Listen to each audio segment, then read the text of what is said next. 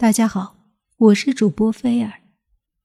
您正在收听的是我的专辑《世界奇闻录》。上一次我们说到前苏联的秘密实验——人和猿杂交生子的真相。我们说到王方成在国家环保部门做摄像工作的时候，他去了一趟神农架，并且拍到了一些怪异的画面。神农架位于湖北省西北部，是中国亚热带向温带过渡的地区。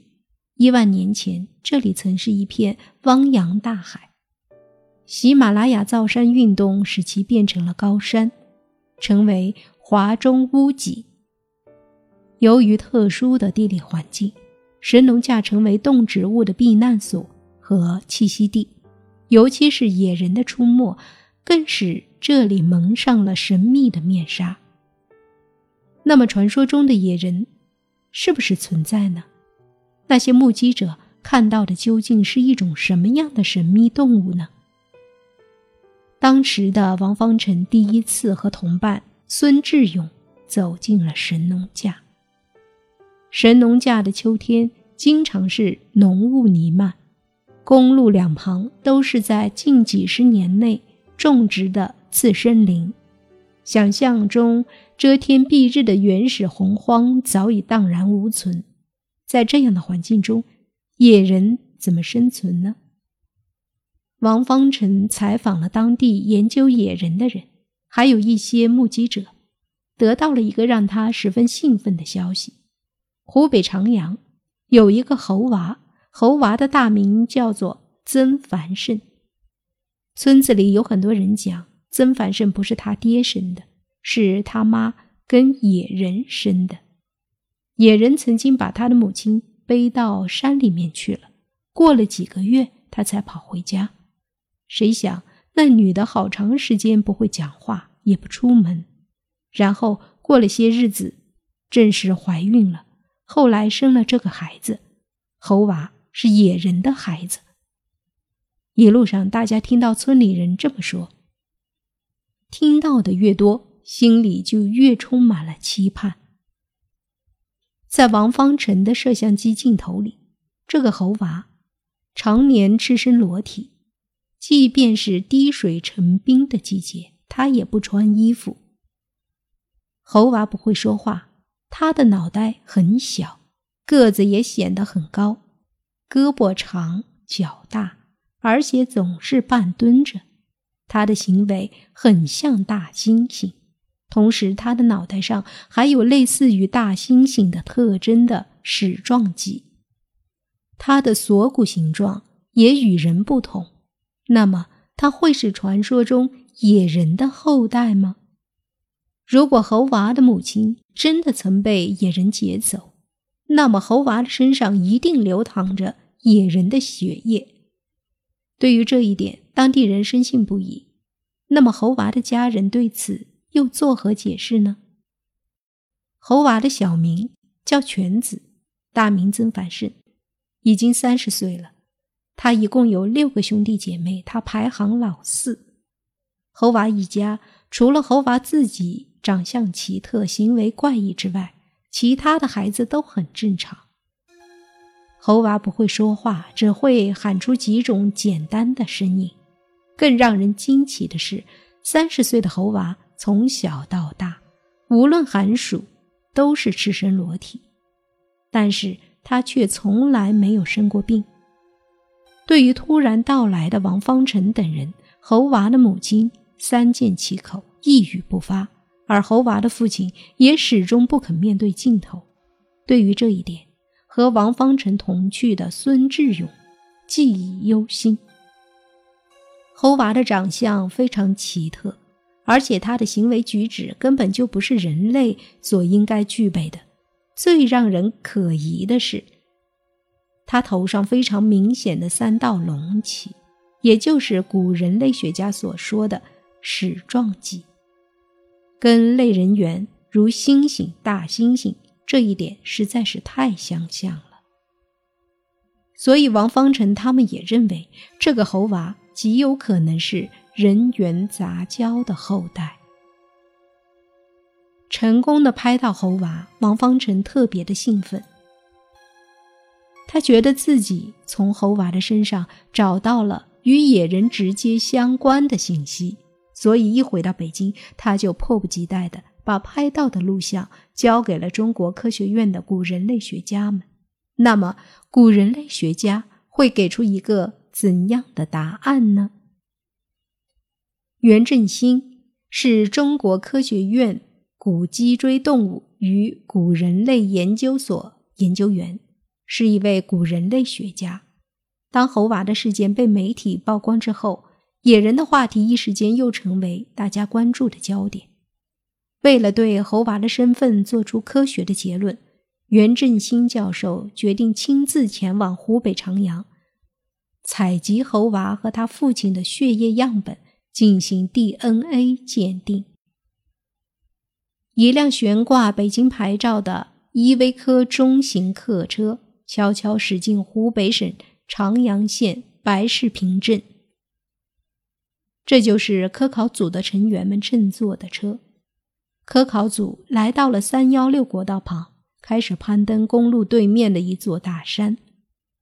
经过七个小时的艰难攀登，他们终于到达了隐藏在浓密森林之中的梨子坪七组。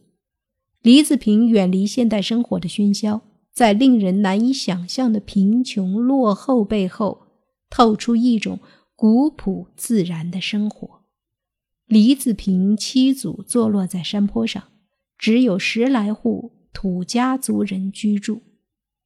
没费多大劲儿，科考组就找到了所谓人与野人杂交后代活体的猴娃儿的家。猴娃儿家姓曾。其兄叫曾繁龙，其弟叫曾繁明，在村里生活。曾家兄弟以山里人的真诚、热情质朴接待了他们。科考组了解到，曾家兄弟的父亲生前做过黎子坪党支部书记，曾繁龙也曾当过村民委员会主任，前几年才卸任做了电影放映员。那个时代，电影放映员。是一个职业，当然，这个职业在现在早已经消失了。曾繁明是一位普通的农民，最远仅仅去过一次长阳县城。猴娃的大哥曾繁龙还曾经是村里的干部，在老乡中有一定的威望。为什么一家人里只有猴娃和大家明显的不一样呢？据曾家兄弟介绍，猴娃学名叫曾繁盛，是一九五六年十月二十二日出生的，属猴。在兄弟姊妹六个人中，他排行老四。曾繁盛出生时个头比一般的婴儿大，哭声很怪，所以父母给他取名犬子。他一生下来，手心、脚心、臂部。和胸部长有黑色的粗毛，三岁时被姐姐蜡绣全部拔掉，从此再没有生长。六岁那年，有人给他算命，说他手心脚心本来有毛，是个猴子，将来生前或死后会出大名。曾凡生没有语言功能，也没有生活能力，一年四季不穿衣服，冰天雪地照样浑身赤裸，在外面跑来跑去。曾繁盛生气发怒的时候，就和猩猩一样，用手拍打胸脯。科考组到来之后，却得到的是猴娃已经去世的消息。猴娃的哥哥向他们讲述了猴娃曾繁盛去世的原因：病死的，拉稀。按科学的说法，就是食物中毒。食物中毒要了猴娃的命。在父母相继去世之后。一九八九年，从来没有生过病的猴娃也倒下了，上吐下泻，没有多久他就死了。猴娃死了，但猴娃的身世之谜并没有尘埃落定，活人见不到了。考察组专家向曾家兄弟提出一个想法，将猴娃的尸骨取走，以便进一步研究。曾家兄弟犯难了。虽然他们没有什么文化，但他们明白事理，他们说，如果猴娃的尸骨对科学研究有价值，我们应该支持。不过，猴娃终究是他们的一奶同胞，而且土家族尚无挖墓开棺取尸的先例。再则，听人说猴娃的坟正在发墓，现在挖可能会破坏曾家家族的风水。科考组与曾家兄弟磋商至后半夜，双方才取得共识，达成协议。猴娃的哥哥曾繁明最后同意科考组开棺取走猴娃的尸骨。一个风和日丽的日子，从曾凡明家出来，沿山路向东。穿过一片灌木丛，不出五百米，即可看到猴娃的坟。坟建在半山一块十多米见方的平地上，很像是高层建筑的一个大阳台，绿荫遮蔽，视野开阔，看得见山下的层层梯田，望得见天边起伏的山峦和舒展的云卷。当木拆开，坟土清除，棺柩露出。曾家兄弟便退至一旁，余下的事由科考组做。棺盖即将打开，周围突然静得出奇。当时在场的人略显紧张，屏着呼吸，全神贯注地等待着。难道棺木中真藏着一个惊世骇俗的谜底吗？中国有句成语叫“盖棺定论”，而这次却要开棺定论了。棺盖打开了。可什么意想不到的情况也没发生，一具仰卧的尸骨看上去与平常人的好像没有什么不同，只是颅骨较小，别扭的挤靠在棺内一角。可能是下葬时棺柩没有抬平，向一侧倾斜了。科考人员跳入棺木中，小心翼翼地拿出猴娃的一块块尸骨。科考组专家们把尸骨一块块记下、记好、包装好。他们带着一种悬念，带着迫切得到答案的心情，返回了北京。猴娃遗骨经过清洗之后，被送到了中国科学院古脊椎动物与古人类研究所。专家们按顺序拼出了猴娃骨骼的结构形态。当时尚且健在的著名科学家贾兰坡，面对猴娃颅骨时十分惊异，不由得自言自语地说：“这真是邪门了。”鉴定的结果让大家大跌眼镜，猴娃的肢骨就是人类的骨骼，他身高一米七左右，面骨也很正常，只是他的头骨不正常，骨缝早期愈合太早。在发育到七百 cc 时就愈合了。骨缝长牢了就不能再长了。在科学家的眼里，一个人的大脑是一个让人迷惑的器官，是人身体的控制中枢，也是人智慧的所在。婴儿刚出生时，大脑的重量仅有三百五十到四百毫升；一岁左右的幼儿，大脑的重量达到出生时的两倍。也就是七百到八百毫升，相当于成人大脑重量的一半。正常人的脑容量一般为一千四到一千四百五十毫升之间，而猴娃的脑容量只有六百七十一点九七毫升，连正常人的一半都不到。